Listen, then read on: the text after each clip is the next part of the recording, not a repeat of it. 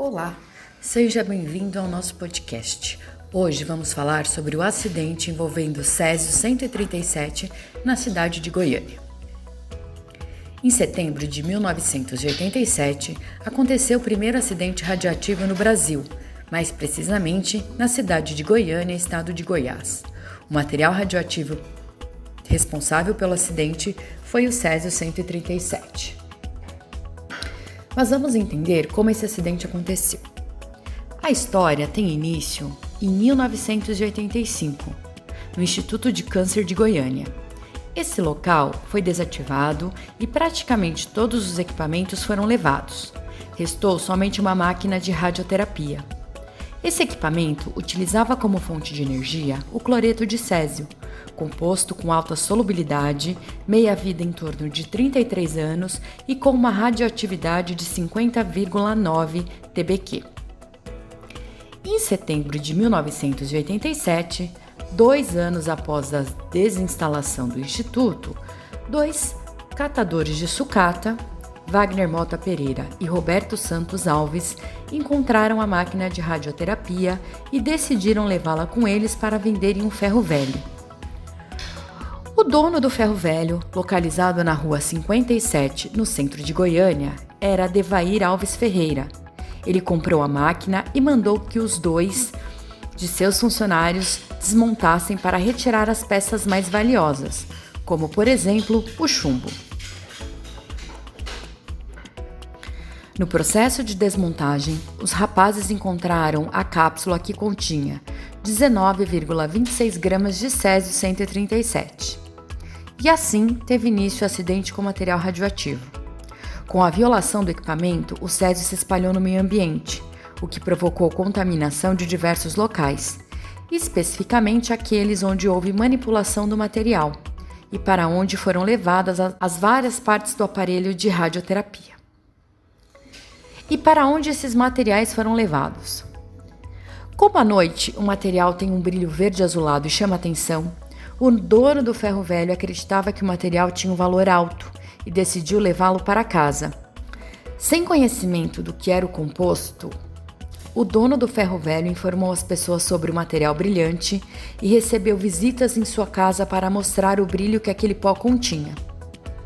O irmão do dono do ferro velho, Ivo Alves Ferreira pegou um pouco do material, levou para casa e durante o jantar mostrou para os filhos, contaminando assim a comida. Sua filha, de apenas 6 anos de idade, Leide das Neves Ferreiras, Ferreira, ingeriu alimento contendo pó de césio. Em torno de dois dias após o contato com o material, as pessoas começaram a sentir os primeiros sintomas da, into da intoxicação, como náuseas, vômitos, tonturas e diarreia. Entretanto, ninguém associou a exposição ao material. Após duas semanas, Maria Gabriela, esposa de Devair, que era o dono do ferro velho, teve a percepção de que as pessoas expostas ao pó brilhoso estavam adoecendo. Ela decidiu então levar o material guardado em uma sacolinha plástica para a vigilância sanitária. Uma profissional que trabalhava na vigilância conseguiu descobrir que se tratava de um material radioativo. Quando foi descoberto que o material era radioativo, o pânico e o medo tomaram conta das pessoas. Isso ocorreu também devido ao acidente com material radioativo que tinha ocorrido em abril de 86, que era o acidente de Chernobyl. E como as autoridades lideram com o acidente? No início do processo de retirada da cápsula do equipamento, ele ocorreu no dia 13 de setembro de 1987. Entretanto, a identificação do material somente ocorreu no dia 29 de setembro, quando comunicaram à Comissão Nacional de Energia Nuclear, que notificou assim a Agência Internacional de Energia Atômica. O plano de emergência foi acionado e teve a participação da Comissão Nacional, das Furnas Centrais Elétricas, de empresas nucleares brasileiras, Nuclebras, Defesa Civil e a ala de emergência nuclear do Hospital Naval Marcílio Dias, além da Secretaria Estadual de Saúde de Goiás, o Hospital Geral de Goiânia e outras instituições locais, nacionais e internacionais, que se incorporaram ou auxiliaram no que de denominaram Operação Césio 137. Inicialmente, as primeiras medidas a serem tomadas foram a identificação, monitoramento, descontaminação e tratamento da população contaminada pelo material. As áreas contaminadas foram sinalizadas e isoladas. Iniciou-se o processo de triagem de pessoas possivelmente contaminadas. O local para a realização desse procedimento foi o Estádio Olímpico. As pessoas com maior grau de contaminação foram isoladas. A descontaminação dos locais contaminados foi realizada através da remoção do solo, demolição das construções e quantificação do césio no ambiente, além da avaliação da contaminação no solo, água, ar e na vegetação. A exposição ao material radioativo. As pessoas que entraram em contato direto com o pó de brilho azulado tiveram exposição ao material pela via dérmica, que é um contato com a pele externamente com a via inalatória, que é através da inalação do pó do particulado, e via oral, através da ingestão de alimentos que estavam contaminados com césio. O material foi absorvido devido à penetração através de lesões na pele, que aí é considerada uma contaminação interna, e pela irradiação. Em dois dias, essas pessoas começaram a apresentar os sintomas de intoxicação por radiação, que eram náuseas, vômitos, diarreia, tontura e lesões do tipo de queimadura na pele. Os números do acidente. Foram identificados sete principais focos da contaminação, os quais ocorreram contaminação das pessoas e também do meio ambiente. Os locais apresentavam elevada quantidade do material e foram isolados. A primeira medida tomada foi separar todas as roupas das pessoas expostas ao material e lavá-las com água e sabão para a descontaminação externa. Após a descontaminação, foi administrado um quelante, conhecido como azul da Prússia, Tal composto quela o césio, formando um complexo. Assim, o césio é eliminado do organismo através da urina e fezes. O trabalho de descontaminação dos locais atingidos não foi fácil. Ao todo, 112.800 pessoas foram monitoradas. Destas, 249 apresentaram significativa contaminação, seja interna ou externa. E desse montante, 120 pessoas tinham contaminação apenas, de roupa, apenas das roupas e calçados. Desta maneira, foram descontaminadas e liberadas. As outras 129 pessoas passaram a receber acompanhamento médio regular. Deste número, 79 pessoas estavam com contaminação externa e receberam somente um tratamento ambulatorial. Os outros 50 indivíduos tiveram contaminação interna, sendo que 30 foram assistidos em albergues em semi-isolamento e 20 pessoas foram encaminhadas ao Hospital Geral de Goiânia. Desses 20, 14 estavam em estado grave e foram transferidos para o Hospital Naval Marcílio Dias, localizado no Rio de Janeiro. Desses 14, 4 pessoas morreram e 8 desenvolveram a Síndrome Aguda da Radiação, denominada SAR. 14 apresentaram falência da medula óssea e uma sofreu amputação no antebraço. No total, 28 pessoas desenvolveram, em maior ou menor intensidade, a síndrome cutânea da radiação. Os casos de óbito ocorreram cerca de 4 a 5 semanas após a exposição ao material radioativo, devido a complicações esperadas da SAR, hemorragia em dois pacientes, infecção generalizada em outros dois pacientes. Esse acidente teve a geração do lixo radioativo. O acidente ocorrido com Césio gerou o chamado lixo radioativo. No total, foram 6 mil toneladas de lixo, roupas, utensílios, materiais de construção, entre outras.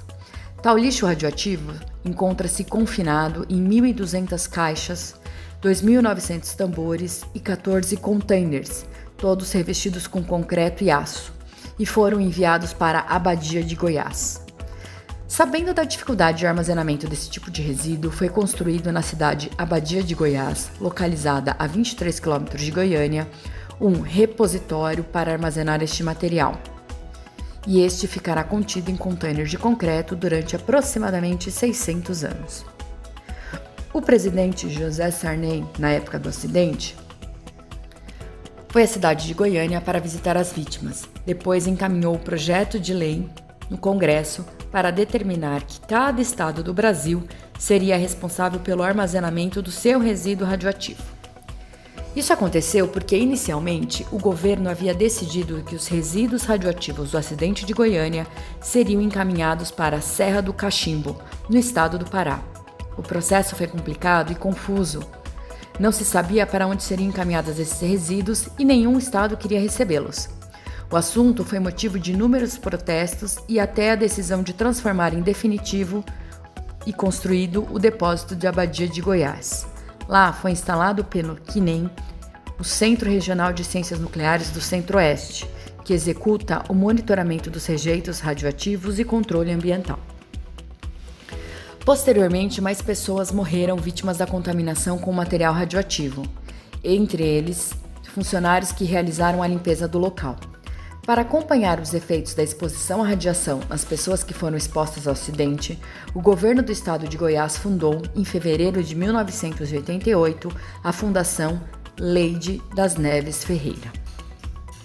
Foram definidos grupos de monitoramento dos pacientes, de acordo com normas internacionais, que consideram como critérios de classificação a gravidade das lesões cutâneas e a intensidade da contaminação interna e externa. Como sempre, esses acidentes fornecem lições e aprendizados, não só para o Brasil, mas para todo mundo em diversas áreas. Das várias lições, podemos destacar a importância de conhecer as consequências de se lidar com ciência e tecnologia, além de ampliar os cuidados que priorizem a ética e o respeito à vida. O chamado brilho da morte. Após a identificação de que o material com brilho fascinante era radioativo, era necessário realizar o tratamento das pessoas contaminadas. No dia 2 de outubro, seis pessoas contaminadas gravemente pelo césio foram transferidas em aviões da Força Aérea Brasileira para o Hospital Marcílio Dias, no Rio de Janeiro, referência em atendimento de alta complexidade. Os seis pacientes eram os catadores de ferro velho Roberto Santos Alves e Wagner Mota, Devair Alves, dono do ferro velho, sua esposa Maria Gabriela e a pequena Leide das Neves, que era a paciente mais grave. Especialistas da Agência Internacional de Energia Atômica, que auxiliaram no acidente de Chernobyl, chegaram ao Brasil e participaram do atendimento juntamente com os médicos brasileiros para o tratamento das vítimas. Maria Gabriela, com 29 anos de idade, esposa de Devair, disse: Levei a peça lá para a vigilância porque estava adoecendo meu povo e queria que sarasse logo. Ela estava encapsulada com roupas especiais. Até hoje, é difícil explicar como a esposa do dono do ferro velho decidiu levar o material radioativo para a vigilância sanitária, como ela sabia que seria o local correto para levar a sacolinha de plástico contendo o pó de césio.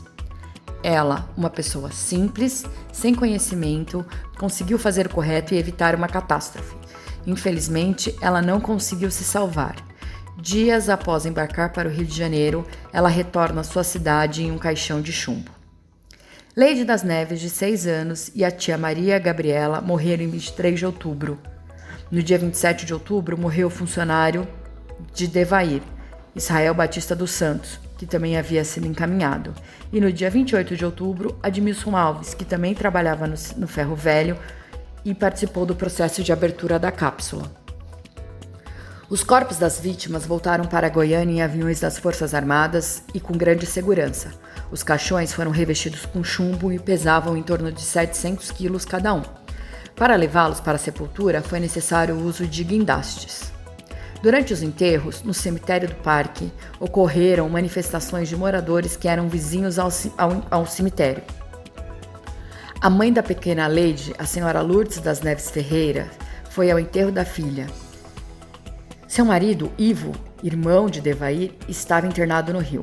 Ela somente conseguiu se aproximar do caixão da filha, sem ser agredida, quando então a primeira dama de Goiás fez um apelo emocionante como mãe e pediu: deixem a mãe enterrar sua filha, na tentativa de acalmar a multidão. O dono do ferro velho, Devair, morreu em 1994, após sete anos do acidente, em consequência do brilho da morte, como ele chamava o pó de Césio, é de Devair a frase: Eu me apaixonei pelo brilho da morte.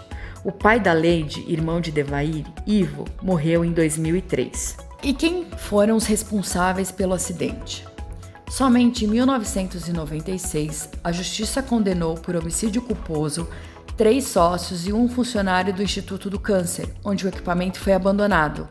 As penas de três anos e dois meses foram trocadas por serviços comunitários. Ainda hoje, existem reclamações das vítimas devido a uma possível omissão do governo nas questões de assistência médica e de distribuição dos medicamentos. Para tentar resolver a situação, as vítimas fundaram a Associação de Vítimas Contaminadas por Césio 137 e lutam contra o preconceito ainda existente. Fique ligado, em breve teremos novos podcasts. Até lá!